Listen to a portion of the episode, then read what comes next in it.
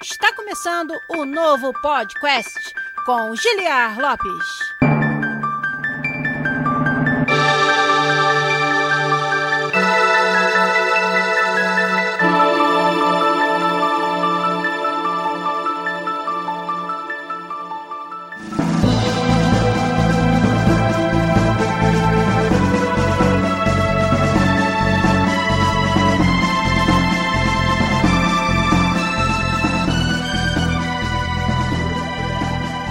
Podcast da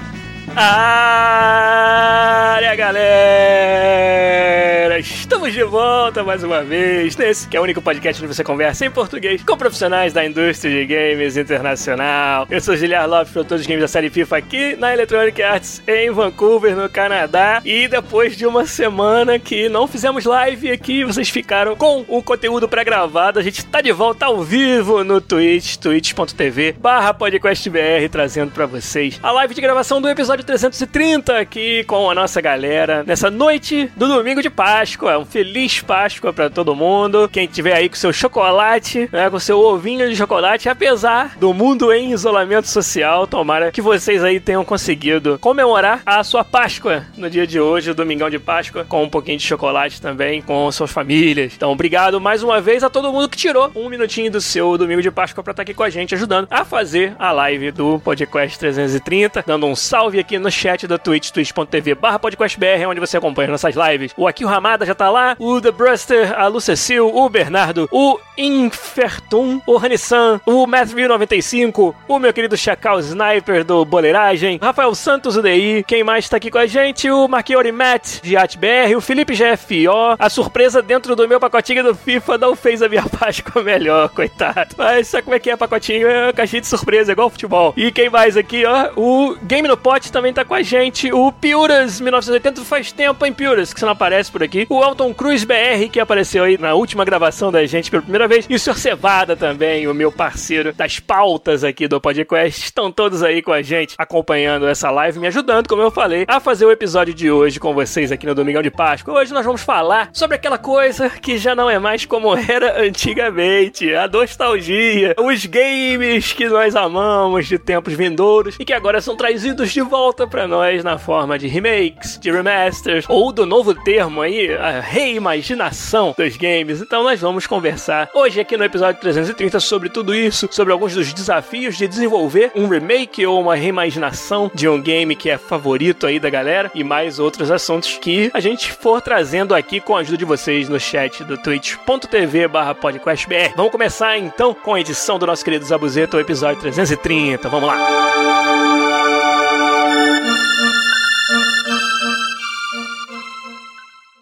Thank you.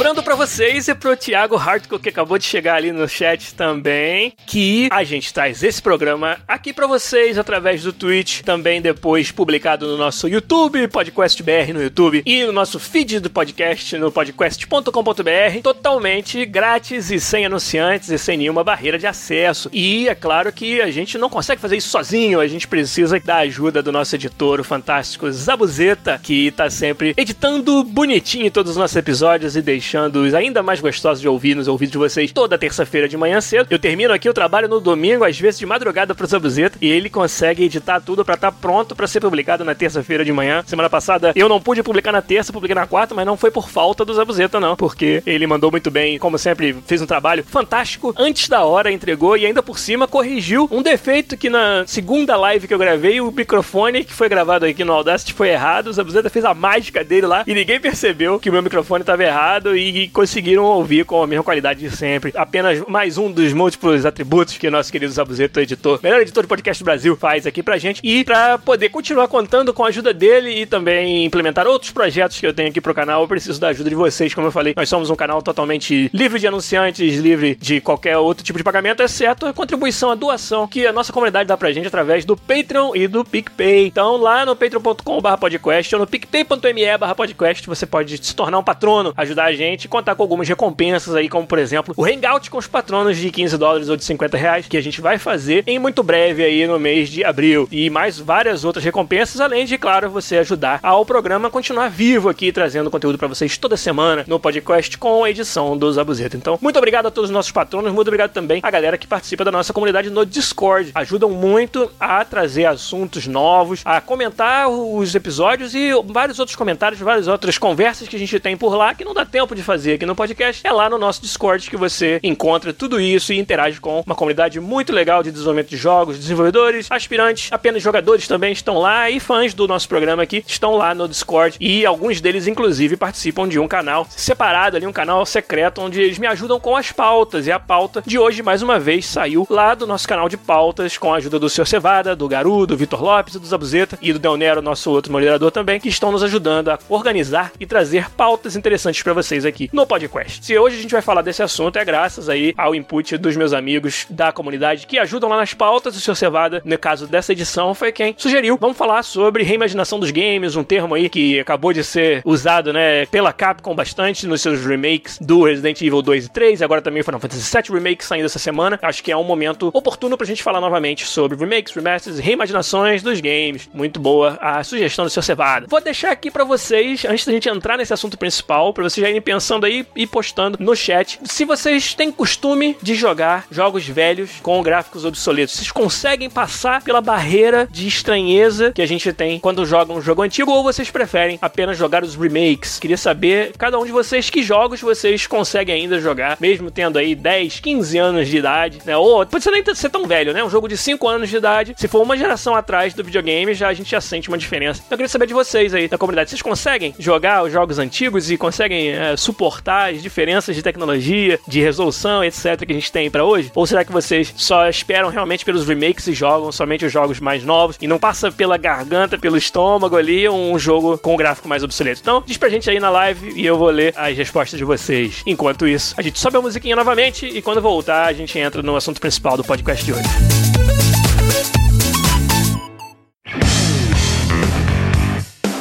Lá, o Rafael Kennedy já falou que joga tudo de console antigo e ele fica se imaginando que tá no ano de lançamento do jogo. Então ele joga o jogo, às vezes tem uma mecânica já super datada, obsoleta, mas ele fica, caraca, isso aqui é muito foda. É bem difícil, cara, mas dá pra fazer. Ó, o Infertum falou que quase todo jogo ele joga, só que incomoda aqueles do início dos gráficos 3D, realmente. No comecinho da era dos gráficos 3D, aqueles polígonos gigantes na sua frente, é difícil de aguentar, rapaz. O Felipe GFO ainda falou que joga muito Super Nintendo, ó, e tem um console e uma TV de tubo só pra isso, olha só. Parece eu aqui que guardo o GameCube até hoje pra jogar um jogo, que é o Mario Kart Double Dash, que é o único Mario Kart onde pode jogar os dois no mesmo carrinho, e eu jogo com a minha esposa de vez em quando aqui, eu vou dirigindo e ela vai dando cascada em todo mundo. A Lucecil falou um negócio que tem tudo a ver com um episódio de hoje, ó, que é, depende, tem jogos que é melhor ficar só na memória. A nossa memória deles é muito melhor do que o jogo de verdade, então às vezes é melhor não mexer nisso.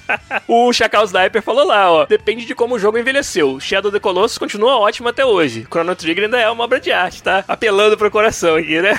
Do gelopinho, né? Mas tudo bem. Super Nintendo dá pra jogar pra sempre, disse a Lucecil, olha aí, isso mesmo. O Pyrus falou que 8-bit tá foda, né? Se não for um jogo que eu já tenho uma memória afetiva, não tem como. Tipo, o Fernando Seco que fica jogando Castlevania 3 e Ninja Gaiden lá o dia inteiro na casa dele, só, só joga isso, mas tudo bem. Então, eu fiz essa pergunta justamente porque ela tem tudo a ver com o motivo pelo qual as empresas fazem as reimaginações ou reinvenções dos seus games. A gente tem aqui uma comunidade de jogadores que tá envelhecendo com os jogos. E muitas dessas pessoas, por exemplo, querem mostrar os seus jogos preferidos da sua infância para seus filhos, ou querem relembrar aqueles momentos nostálgicos que eles tiveram, que como a gente sabe, né, nostalgia ela já não é mais como era antigamente. Então, um dos motivos que eu acredito que as empresas tendem a querer fazer remakes e trazer de volta jogos já existentes é o envelhecimento do próprio público. Você pode ver que o próprio Final Fantasy VII era muito requisitado pela comunidade. O Resident Evil 2, né, teve aquela revelação de um produtor da Capcom de que eles iriam fazer o remake do Resident Evil 2 somente por causa do pedido da comunidade. Aquele dia onde ele abre o casaco e tá escrito na camiseta We Do It, né, sobre o remake do Resident Evil 2 que acabou saindo aí, acho que um ano ou pouco atrás, e agora saiu o remake do Resident Evil 3 e foi motivado pela vontade da comunidade de jogar esses clássicos de uma forma repaginada hoje. E o quanto você repagina isso é que é um assunto assunto, vamos dizer, central do que a gente vai falar hoje aqui. Mas a motivação, vamos dizer, se a gente puder começar por ela, né, que esses publishers têm é justamente essa, é o envelhecimento desse público e também quando as diferenças de tecnologia trazem uma barreira muito grande para você aproveitar aquele conteúdo. Então, você simplesmente relançar um jogo, vamos dizer que você faça um port, né? Talvez a forma mais, vamos dizer, econômica de você fazer ou a forma mais fiel de você fazer um, um relançamento de um jogo é fazer o port dele para uma plataforma nova sem mudar nada no jogo. Mas quantos jogos você teria condições de fazer isso e ainda contar com o interesse do público? É algo que é difícil de você vender, né? Por exemplo, veja aí o Virtual Console da Nintendo, né? Claro, eu imagino que muita gente tem essa nostalgia de voltar a jogar aqueles clássicos, mas a Nintendo também ela tira muito leite dessa vaca, né? E te cobra um preço até alto para vários desses jogos. Agora no Switch você tem uma outra iniciativa com as ofertas online da Nintendo, que eu não sei até onde tá o alcance disso, mas ser um, um gamer nostálgico custa caro ainda hoje em dia, mesmo esses jogos tendo há muitos e muitos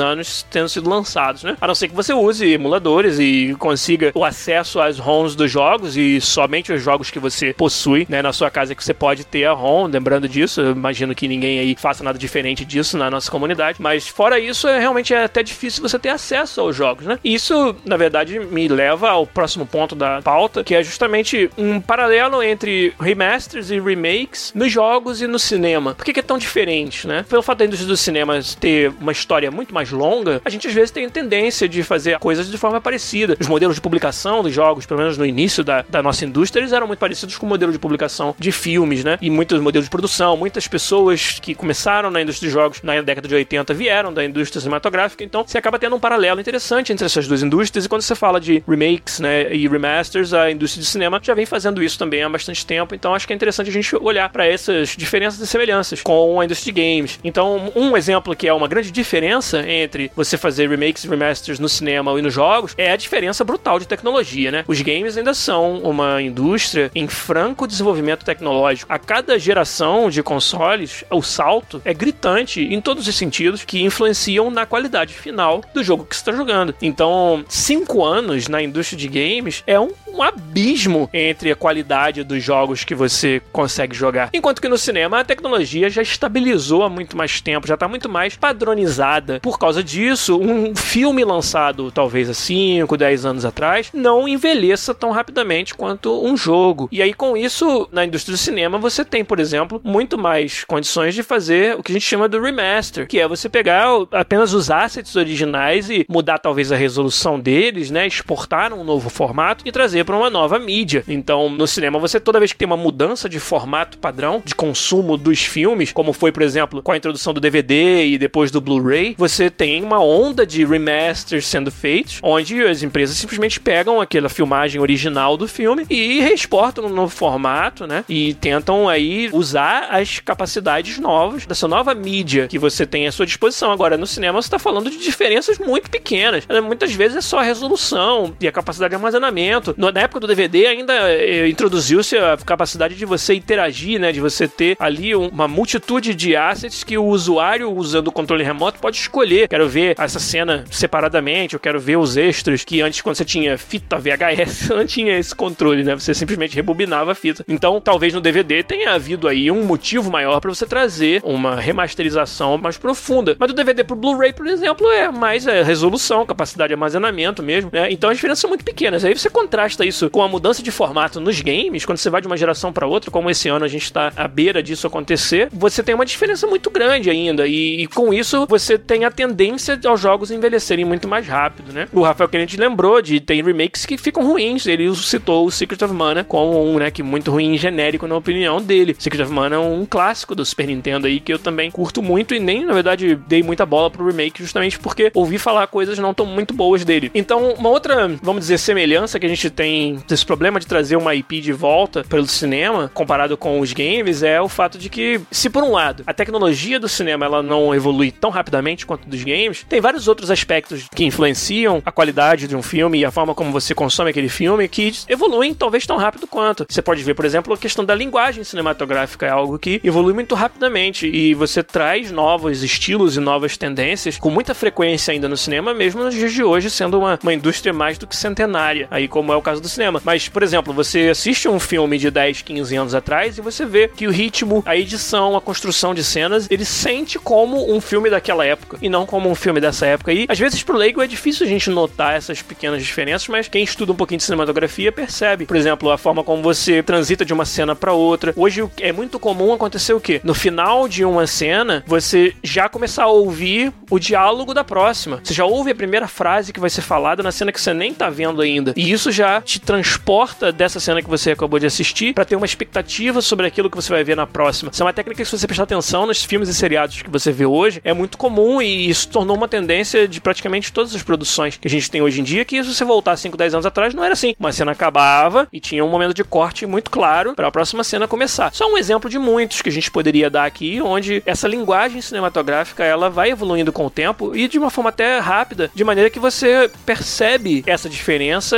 às vezes com 5 anos de idade de uma obra, né? E isso eu acho que é um paralelo que é uma semelhança que a gente tem entre o cinema e os jogos, onde você também, nos jogos, obviamente, percebe uma diferença muito grande de linguagem, né? São features que ficaram datadas, são formas de você resolver problemas de usabilidade que no jogo de 5 anos atrás não tinham sido bem resolvidos ainda, e aí no próximo jogo já é bem resolvido, e aí automaticamente você passa a sentir falta daquela maior facilidade no jogo antigo, e isso se aplica muito bem aos videogames de uma forma semelhante ao que se aplica no cinema, na minha opinião, pelo menos, né? O Thiago Hartko falou que a linguagem do cinema, por ser passiva, comporta bem esses relançamentos a cada nova mídia, porque justamente como ele disse, é, nada mudou do outro lado, né? No lado do usuário. Você não tem novos controles com novos botões, com novas ações, novos verbos. Você não tem, como eu falei, essas melhorias de usabilidade que tem a ver com a interação humano-computador, porque no filme a interação humano-computador é assistir o filme, né? Essa forma passiva de consumir, ela não muda com a evolução da, da mídia, no caso do cinema. E no caso dos games, muda de forma fundamental. Cada nova geração tenta trazer novas formas de você interagir. Às vezes são pequenas mudanças de um controle para o outro. Agora tem a função share na geração 4 aí foi introduzida, onde você rapidamente consegue compartilhar coisas. O DualShock 4 tem aquela telinha que é pouco utilizada, mas está ali. Né? O VR foi uma outra forma de você interagir com um jogo diferente que veio surgindo aí. Já existia há muitos anos, mas popularizar mesmo ela não né, tinha sido popularizada até bem pouco tempo. E essas são diferenças que acontecem bastante na área de jogos, que muito é pelo fato dela ser uma indústria tão jovem, né? Você falar aí que ela começou realmente como mainstream no início da década de 80, é pouco tempo aí que a gente tem a indústria de jogos como algo que é consumido de forma massiva, no caso. E além disso, essa popularidade ela foi crescendo com o tempo. Se você comparar a quantidade de jogos jogados na década de 80 e hoje, hoje games são praticamente parte do vocabulário de todas as pessoas. Assim, virtualmente todo mundo sabe o que é, já jogou, joga, joga no bolso, no celular, joga em casa. Tem várias formas de se fazer isso. Então, a gente está no olho do furacão de como essa indústria vai se definir de uma forma que o cinema talvez tivesse 100 anos atrás. E isso é muito, muito interessante, é uma posição muito legal gente estar.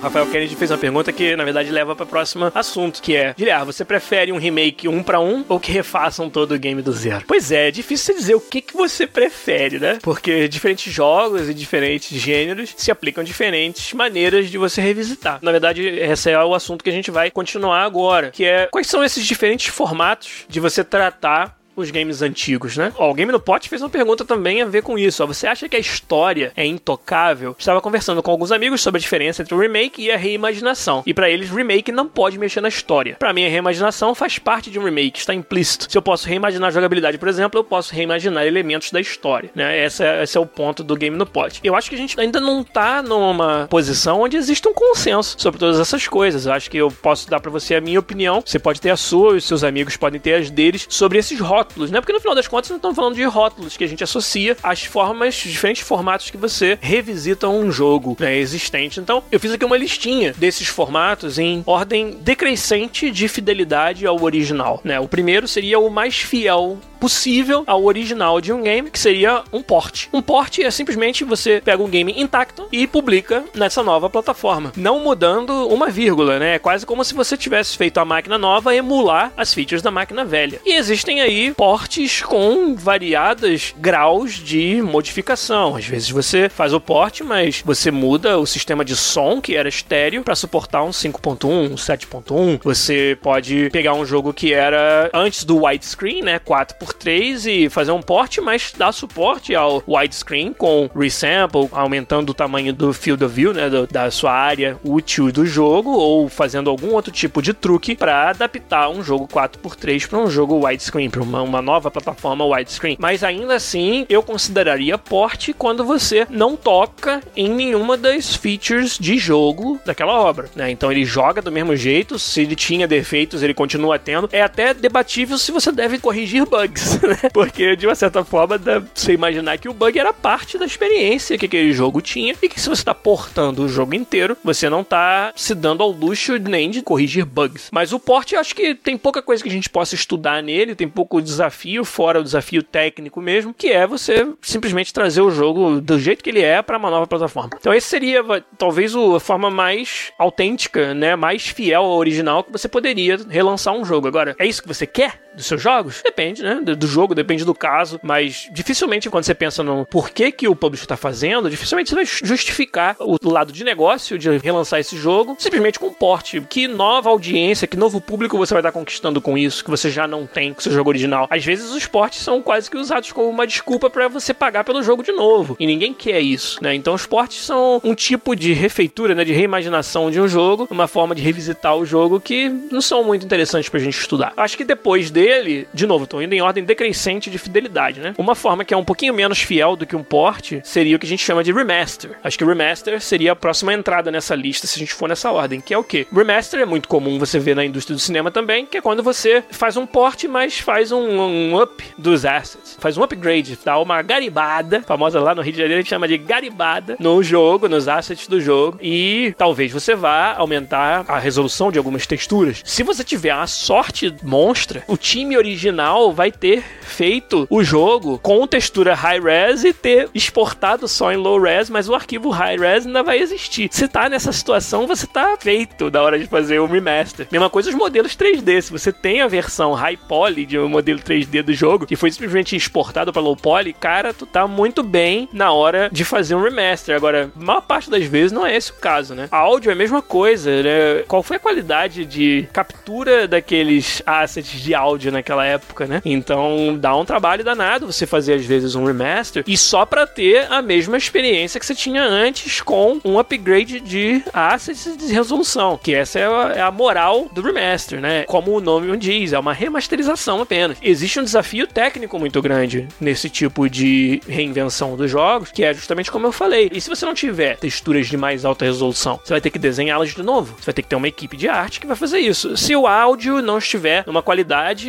ou de uma limpeza, clareza ou com quantidade de canais capturados que seja o padrão atual, você tem que capturar tudo de novo. Tratar esse material, muitas vezes você pode tentar fazer algum tipo de conversão automática. Né? Existem ferramentas no mercado hoje que tentam extrapolar texturas, extrapolar modelos 3D para te dar uma versão mais alta fidelidade, qualidade, contagem de polígonos ou de pixels de uma imagem, no caso. Mas são ferramentas que acertam às vezes, erram às vezes. Você precisa ir do olhar clínico de um artista. Os artistas e os artistas técnicos são os que mais trabalham, que têm o maior desafio na hora de fazer o remaster de um jogo. E isso é muito interessante. O Rafael Kennedy lembrou de um outro exemplo fantástico, que é o Ocarina of Time 3D, que foi lançado pela Nintendo para o 3DS. É um jogo cujos assets não eram originalmente pensados para um jogo em 3D. Eu tenho certeza que eles tiveram que trabalhar muito para fazer um upscale de vários dos seus assets e ainda assim ficou com a cara do Ocarina of Time do Nintendo 64. Porém, o fato de você ter o 3D do 3DS apoiando aquilo faz com que você tenha que ter um outro nível de detalhe, né? A profundidade que você consegue transmitir com um jogo em 3D, como é o Ocarina of Time no 3DS, que é um equipamento que faz isso, depende muito da qualidade dos seus assets, da forma como você construiu suas fases e deve ter sido um trabalho realmente bem difícil que a Nintendo teve que fazer para trazer um remaster do Ocarina of Time, ainda por cima em 3D. O Inferton falou um negócio aqui, ó, um ponto interessante da correção de bugs foi o que aconteceu no Crash Bandicoot, que uma fase da ponte, né, Road to Nowhere, ficou muito mais difícil no remaster por causa do pé do Crash, que deixou de ser 100% plano. Né? Ou seja, eles fizeram algumas correções com relação à colisão do personagem principal do Crash com as plataformas e você se usava, vamos dizer, da imprecisão dessa colisão para passar de algumas fases, como essa fase que ele mencionou. E aí, ao corrigir algo que você acha você pensa assim, vou melhorar a colisão, não tem como isso ser ruim pro jogo, né? Eu tô tornando um sistema que era um pouco capenga melhor. Mas você tem que considerar que na época o jogo ele foi construído, talvez até pelos designers mesmo, tentando compensar as limitações técnicas do jogo. E isso muitas vezes significa compensar determinados bugs, vamos chamar de bug ou vamos chamar de limitação técnica, que agora quando você não tem mais isso, o seu design mudou. E para melhor ou para pior, ele pode ter deixado mais fácil também. Poderia ter ficado várias fases ficado super fáceis com uma outro tipo de mudança que você fez com o intuito de melhorar algo que era ruim no jogo original.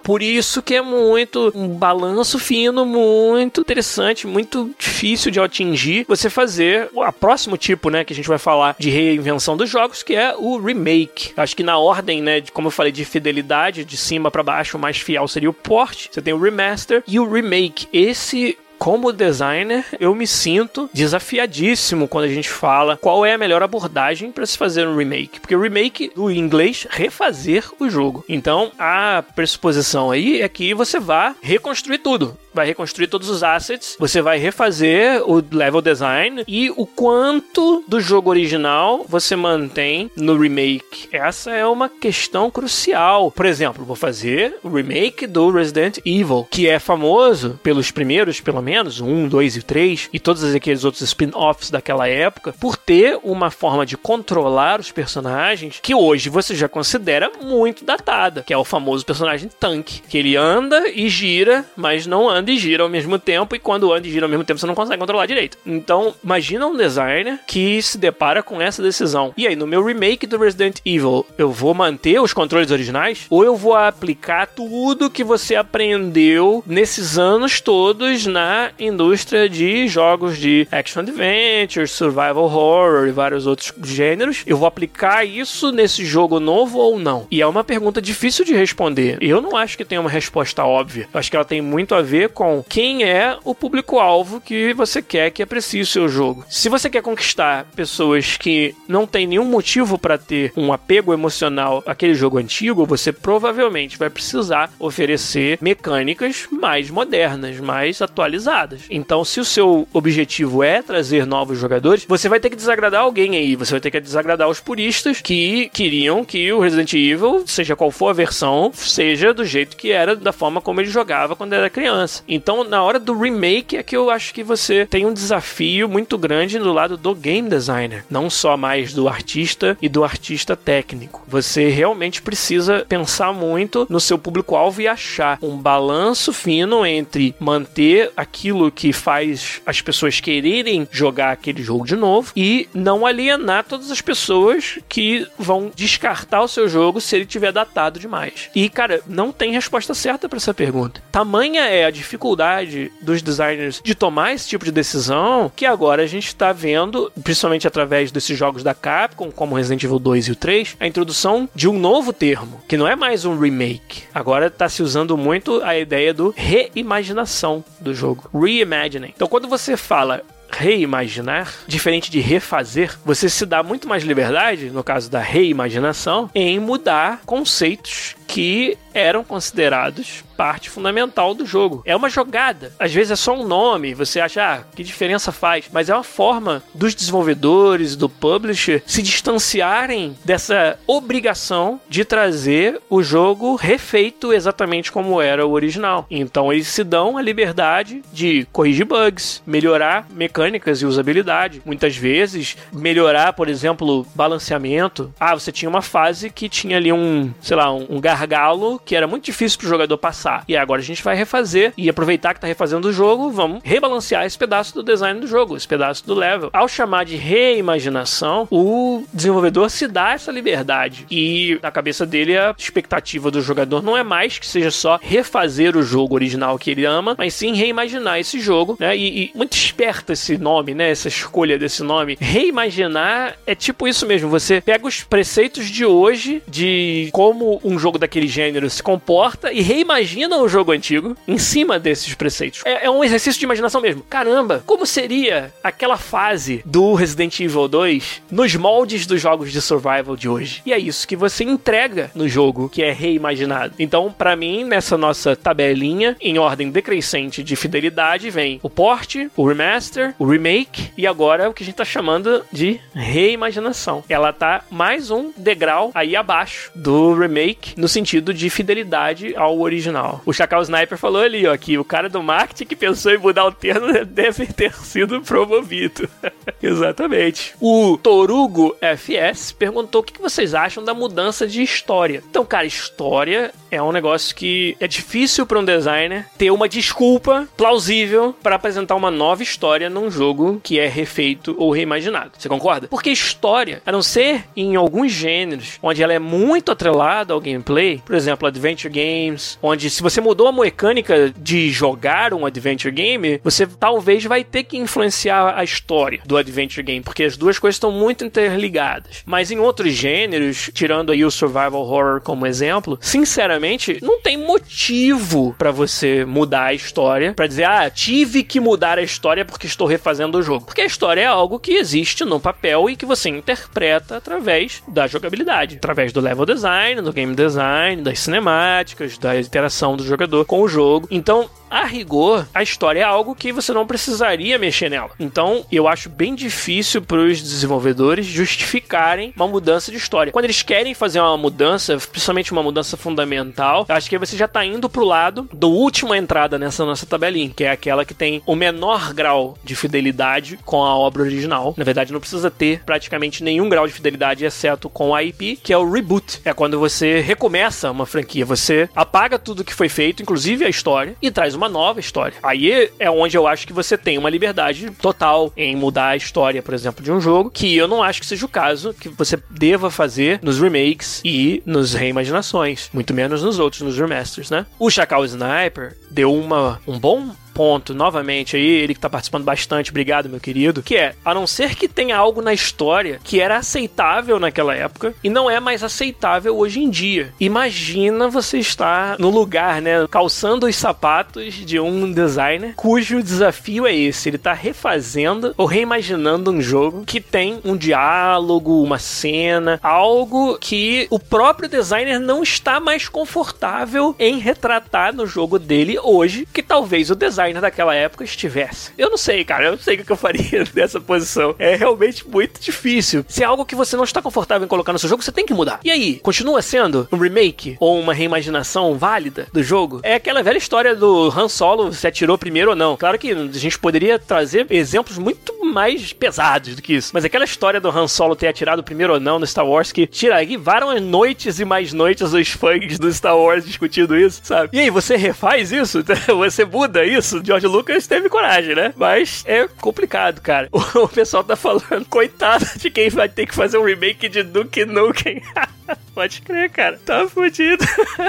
Muito bom. Vocês estão vendo quais são os desafios que um designer tem que passar quando você fala desse tipo de reinvenção dos jogos. Desde o remake até a reimaginação, você precisa achar esse balanço fino entre não mudar a história, não mudar a essência. Isso é outra coisa, cara, que é difícil de você conceptualizar na sua cabeça. É o que faz esse jogo ser o que ele é para todas as pessoas que o apreciam. O que é a essência desse. Você precisa de uma sensibilidade muito grande para conseguir capturar isso e ter a certeza de que nessa nova versão isso não foi perdido. Se você quiser alienar a tua base de usuários, de público-alvo que ama aquele jogo e que faz, é o motivo pelo qual você está refazendo o jogo, se quiser fazer isso é se você quebrar esse core do que faz o seu jogo ser apreciado por todo mundo. E isso aí, cara, não tem resposta que aplique para todos os casos. Pelo contrário, você tem que pensar nisso para cada caso. Se a gente voltar aí, talvez 5, 4 anos aí na história história do podcast. Quando o Fernando trabalhava na empresa que fez o Deus Ex, no caso o Human Revolution, que foi o primeiro do reboot dessa franquia, o Fernando trabalhava lá em Montreal com eles e ele falava muito desse desafio que os designers tinham de descobrir o que é que faz o Deus Ex ser aquela franquia amada por um cult following, né? Por uma quantidade pequena, porém muito vocal de pessoas. E eles tinham discussões homéricas dentro do estúdio sobre isso. Que, que é o Deus Ex? Como a gente garante que o Deus Ex Human Revolution vai trazer essa mesma essência? E eles tinham consciência total de que se eles não fizessem isso bem feito, eles iam estar tá dando um tiro no pé e alienando as pessoas que amavam a franquia Deus Ex, como era que eles trabalhavam, né? E o motivo pelo qual estavam fazendo aquele reboot, né? No caso, tá falando de um reboot. Eles não precisavam trazer a mesma história do Deus Ex 1, não precisavam trazer nada, mas eles precisavam capturar o que era essa essência. Isso aí é um desafio muito grande, realmente, cara. O pessoal tá falando muito do Shadow of the Colossus.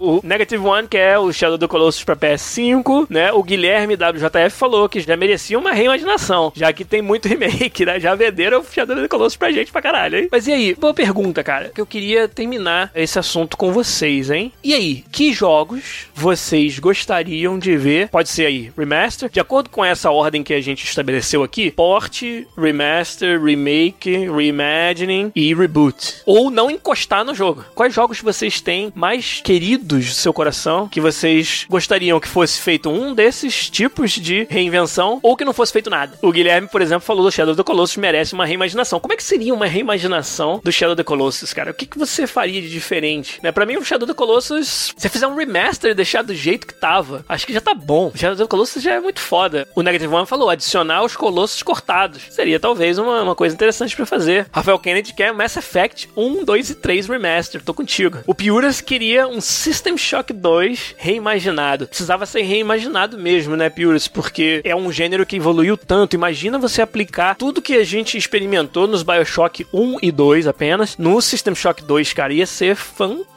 Só que quem vai fazer isso? Que time? Porra, cara. O Chacal Sniper falou: só não toque no meu Chrono Trigger, tá tudo certo. Gostei. O Rafael Kennedy até lembrou que o Shadow do Colossus já foi feito um remake dele. O Thiago Hardcore quer um remake do Splinter Cell. E o Guilherme ele tá falando do Nier Replicante que vai sair, né? Que é um caso interessante. Esse número louco aí é a raiz de 1.5. É o número Nier Replicante versão 1.22 blá blá blá blá blá. Que acho que é uma referência a 1.5, né? Ó, o Game do Pod falou: com o lançamento do Final Fantasy VII ele quer um do 8. Agora, se tá levando esse tempo todo pra fazer o 7, você pode esperar o 8 pra, sei lá, 2035 sai aí. então, o JetBR lembrou do Half-Life 1, que o pessoal fez o Black Mesa, que é um remake total do Half-Life 1, que é um, um, jogo clássico que eu curto pra caralho, né? E eu queria realmente ver ele bem refeito. Os caras fizeram, a comunidade fez o Black Mesa e a, a Valve aceitou publicar. Muito maneiro, cara. O Chacal Sniper queria uma reimaginação do gênero beat 'em up completamente. Muito legal. O Toru FS, que é o Silent Hill que o Kojima ficou devendo. Então, Silent Hill sendo propriedade da Konami vai ser difícil. Mas tudo bem. Remakes de Mega Man, de Metal Gear Solid na engine do 5, o Thiago Hart que eu queria. Muito legal vocês sugerindo aí pra gente remakes, remasters, reimaginações dos jogos favoritos de vocês. Muito bom. Acho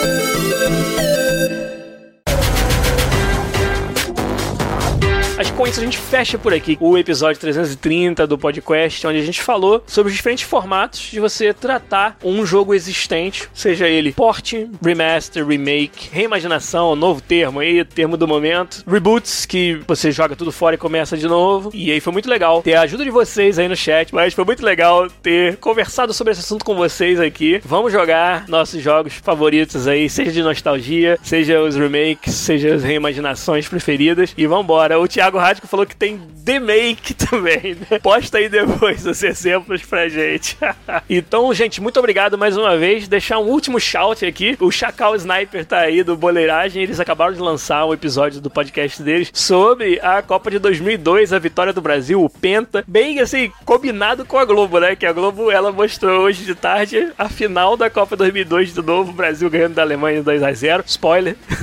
Dois gols do Ronaldo, que o Galvão ainda insistia dia e chamar de Ronaldinho, dá pra confundir com o Ronaldinho Gaúcho. No mesmo dia, o pessoal do Boleiragem lá do 10ou2.com.br, boleiragem.com.br lançaram um episódio sobre a Copa de 2002 e a campanha do Brasil. Então, quem curte futebol aí, é lá no Boleiragem que vocês vão ouvir tudo e mais um pouco sobre a Copa de 2002 com o Chacal Sniper, meu querido, e mais meus amigos lá do Boleiragem. O Game do Pote perguntou se eu pretendo jogar o Final Fantasy VII. Pretendo, muito. Eu amo o Final Fantasy VII original, joguei a demo, comentei aqui no episódio, e assim que eu tiver tempo de jogar a fundo o remake, esse primeiro capítulo que foi lançado, eu vou comentar para vocês aqui também. Mas por hoje, a gente fica por aqui. Um abraço para vocês e até semana que vem com mais um podcast. Tchau.